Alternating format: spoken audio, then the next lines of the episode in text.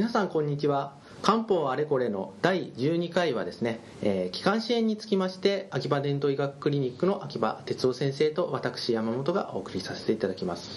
では先生気管支炎に関しまして漢方ではどのように考え方をするのでしょうか？はい。あの急性の気管支炎ともちろん慢性の気管支炎がありますがおそらくまず急性の気管支炎を扱ってみようと思います、はい、でこれは通常の発熱つまり風邪をひいた状態から、まあ、こじれて起こることが多いと思うんですね、はい、ですので、えー、その場合にはえ初期の風邪の状態に使ういわゆる魔王剤を継続して治療する場合が一つあります、はい、それとそれが少しこじれてしまったために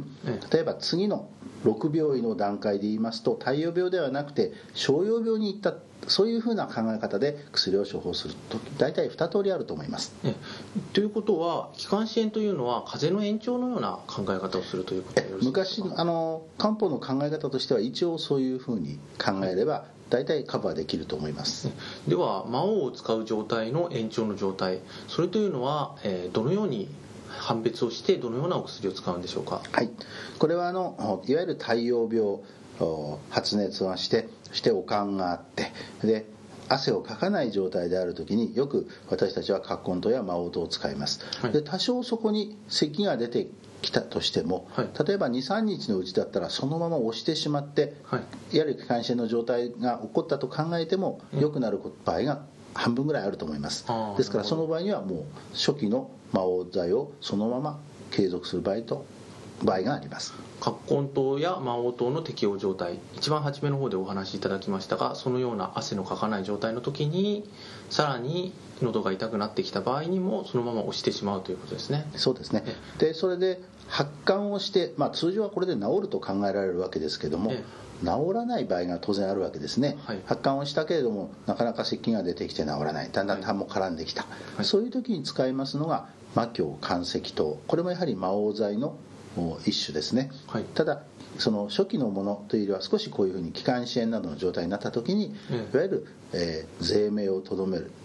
平然作用というものを期待して、まあ、用いるわけです。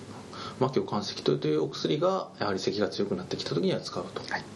では、えー、風邪をこじらせてしまったような状態の気管支炎の時はどのようなお薬を使ったらよろしいでしょうか？風邪がこじれた時に私たちが太陽病から小葉病に移ったと考えるきっかけが大事な問診のポイントが一つあります、はい、それは口が苦く感じられるものの味が苦く感じられるようになった時がそのポイントです。なるほど。口が苦いまずいと呼ばれることがあるような状態ですね、はい、ではそのような状態になってしまった時は魔王剤ではなくてどのようなお薬を使ったらよろしいでしょうか？代表は詳細骨糖です。詳細骨糖です、はい、はい、ですから詳細骨糖そのものに変える場合これもある程度の気管支炎だったら詳細骨糖単独で治りますし、それから最最詳細骨糖に半下香木糖を加え喉のあたりにこう痰がどうしても絡むということがあると、はい、半下香木糖を加えた細木糖これに切り替える場合もよくあります。これも非常によく効く薬です、はい、もう一つは小細骨糖の弟分のようなですね細骨軽視糖などにして最終的に良い方に持っていく場合もあります、では、えー、そのような状態で風邪を少しこじらせてしまって口がまずくなった時は基本は小細骨というお薬で咳が強ければ半下香木糖を混ぜた、えー、細木糖ですね。では、えー、その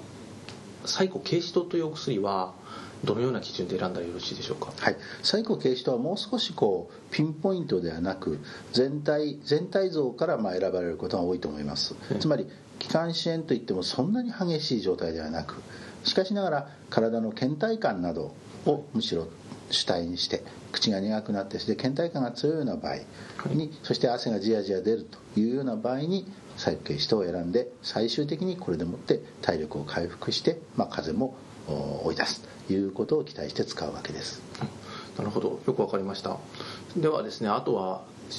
えー、気管支炎の時とか、えー、喉が痛い時ですね。生活の注意とは何かございますでしょうか？そうですね。これはやはりあの一番今今の現代人の生活ではやっぱり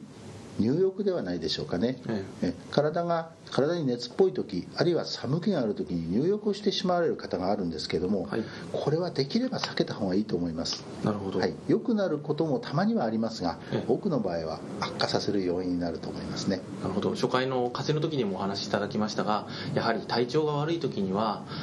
体に変化を及ぼす可能性があるというんでしょうか。そういった入浴はとにかく避けた方がいいということですね。その通りですなるほどよくわかりました。